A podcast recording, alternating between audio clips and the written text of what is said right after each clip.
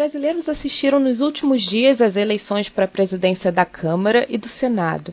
Então, para a gente entender melhor, Leonardo, como funciona o processo de eleição e por quanto tempo eles ficam no cargo? Esses presidentes também estão na linha de sucessão da presidência da República? É, justamente. Eu acho que um dos pontos mais interessantes de se falar isso é que uma coisa que a gente nunca foi, nunca teve o hábito de dar atenção, mas agora com esse último processo de impeachment da ex-presidente Dilma é a, a, questão da linha sucessória. O presidente da Câmara dos Deputados, ele é o, o terceiro na linha, quer dizer, o segundo na linha, né? Você tem o presidente, tem o vice-presidente, na sequência tem o, o, o presidente da Câmara de Deputados.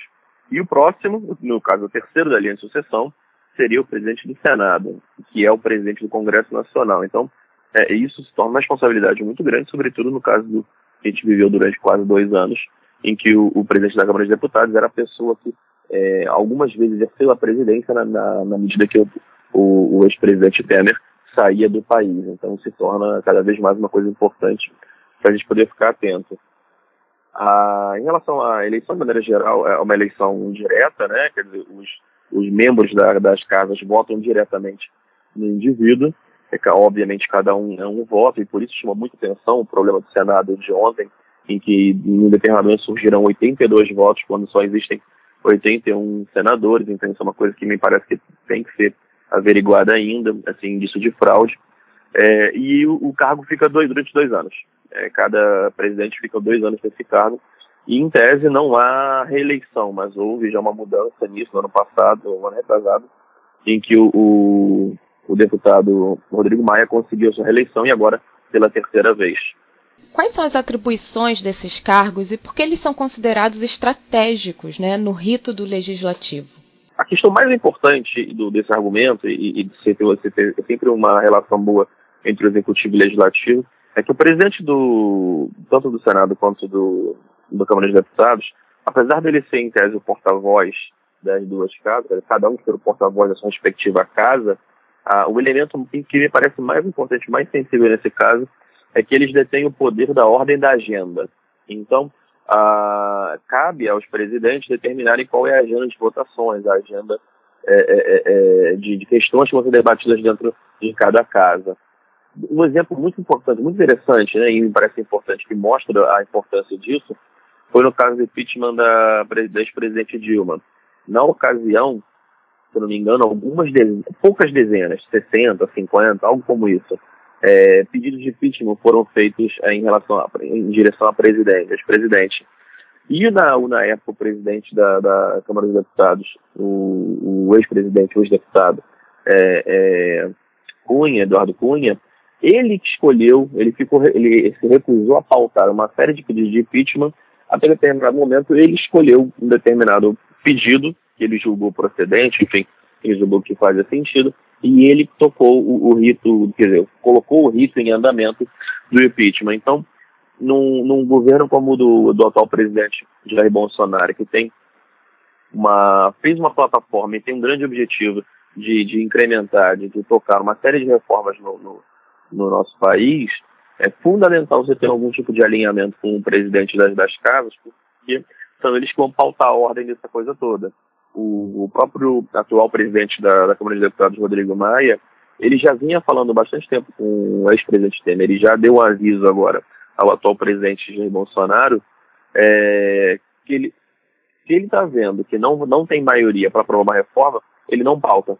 Ele está vendo que não, enquanto a gente não conseguir alinhar, enquanto os deputados não conseguirem alinhar com o governo uma solução minimamente é, é, é, é, que tem a capacidade de ser aprovada, não necessariamente certeza, mas capacidade de ser aprovada, ele não pauta. Então, é um poder muito estratégico para você poder fazer com que as coisas realmente andem, sobretudo no contexto de necessidade de reformas tão complexas quanto as que a gente está vendo, como a da Previdência. Você pode explicar um pouquinho mais, Leonardo, qual é a relação desses cargos com o executivo? É, de que modo eles podem facilitar ou não né, a aprovação de um projeto de interesse do governo? Ah, eles são completamente independentes, né? Quer dizer, no Brasil é, a gente tem vigora a ideia da independência entre os poderes, então os presidentes do legislativo, em tese, não dependem, quer dizer, eles são independentes do presidente do executivo, no caso do presidente da República. Ah, o grande elemento de, de toque, né, quer dizer, de que onde há necessidade de um bom relacionamento é justamente na maneira pela qual você vai pautar a, a ordem dos debates no, no, no legislativo. Porque o não cabe ao presidente da República, por mais que ele queira e tenha um plano bom ou mal, por exemplo, de uma reforma da Previdência, ele depende que seja aprovado dentro do Congresso. Como é uma reforma constitucional, tem que ser aprovado em, em, em dois turnos. Então, é, é, ele tem que fazer com que o presidente da Câmara se sensibilize do elemento e que ele toque, porque você tem uma série de ritos, você tem que colocar na agenda, aí tem que abrir tempo para poder ter o debate entre os deputados, para que eles possam é, é, é, tomar intimidade com o texto da, da, da reforma proposta. Tem, ele tem que colocar é, um número X, não me, não me vem agora à cabeça, de dias que você pode, que serão debatidos esses, o, o, a, a, cada elemento da reforma. Vai, ele que marca quando vai ser a, a votação, ele que organiza como é que vai ser a votação, se é, se é nominal, se é se é por aclamação, se é por voto eletrônico, enfim, ele que vai organizar o da votação. E essas coisas, como a gente viu agora no caso da eleição da, do presidente do Senado, a maneira como você vota influencia no resultado. Aí deve ser votar aberto, votar fechado. Então, tudo isso, no final das contas, mais ou menos está na mão do presidente de cada casa.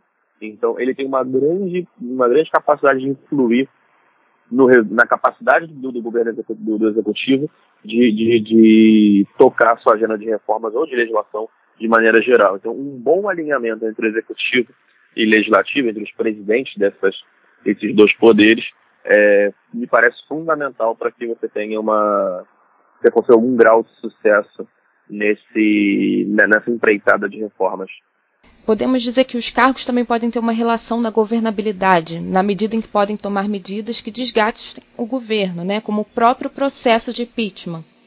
Sem dúvida, você pode travar uma pauta. O, próprio, no caso, o, o ele pode simplesmente tentar fazer o máximo para travar o máximo possível a pauta e fazer com que seja virtualmente impossível você é, é debater e, e, e, tocar uma agenda legislativa de reforma. É, é difícil ele manter isso durante quatro anos, dois anos, enfim, mas é, é, é, possível. Então você é muito desgastante você ficar com um governo que vai ficar arrastando uma reforma que todo mundo espera que ela seja feita em basicamente um semestre ou ainda esse ano. Então, sim, é, é bem importante uma boa relação entre esses dois, esses dois poderes. E também houve a eleição para a mesa diretora, né? Qual é a responsabilidade desse colegiado? Cada cargo desses tem uma, uma, uma função específica, né? Quer dizer, é, um, alguns cuidam de questões de comissões, outros cuidam de questões da, da, de elementos da própria casa. Tem até um cargo que cuida do cargo na mesa diretora, enfim, na, na, na, dentro delas, que cuida das questões relacionadas a, a, aos apartamentos funcionais dos deputados, enfim. Então, cada um tem um feudos, enfim, no final das contas, que, que busca tomar conta para poder ter algum tipo de influência no, nos trabalhos da casa fazer parte do andamento da casa, você, da mesa diretora, faz parte também na, como você consegue é, chegar à presidência das, várias comissões que existem na, dentro das duas casas. As presidências das comissões têm mais ou menos a mesma atribuição que o presidente da casa, só que dentro do seu microcosmo de cada comissão. Ou seja, você também consegue com muita facilidade travar ou não determinados debates. Por isso que é uma preocupação muito grande muitas vezes quando você coloca pessoas muito conservadoras em, em comissões relacionadas a direitos humanos, porque aí você os progressistas reclamam que a, a, o debate fica travado. Então, a, os vários cargos dentro das comissões da mesa diretora são relevantes nesse sentido. Quer dizer, cada um desses cargos você tem algum tipo de poder que você consegue exercer em uma, uma dada agenda específica. O Rodrigo Maia foi reeleito presidente da Câmara e depois de muita polêmica no Senado, né, o Davi Alcolumbre foi eleito. Então, como você analisa essas eleições, Leonardo? E, na sua opinião, esses nomes facilitarão ou não as propostas de reformas estruturais, como a da Previdência? Tudo indica que sim. Pelo menos é, no papel, sim. O, o, o Partido Democrata, acho que acabou ficando com as duas casas, o que não era esperado de certa maneira. O Rodrigo Maia sim, mas o do, do, do Alcolumbre não. É, no final das contas, é um partido que está alinhado com o presidente. Né? Quer dizer, não, desde o início, desde da, da, da, das eleições, eles apoiaram a candidatura do, do Jair Bolsonaro, o presidente Jair Bolsonaro. Então, é, isso ajuda, sem dúvida, né? São dois políticos conhecidos, todo mundo sabe já como eles funcionam, não é nenhum novato, enfim. São dois, dois experientes, ambos já fizeram parte. O Rodrigo, o deputado Rodrigo já foi era o, o, o, presidente da Câmara, o, o Alcolumbre já era da mesa diretora, enfim, então é, é, são experientes.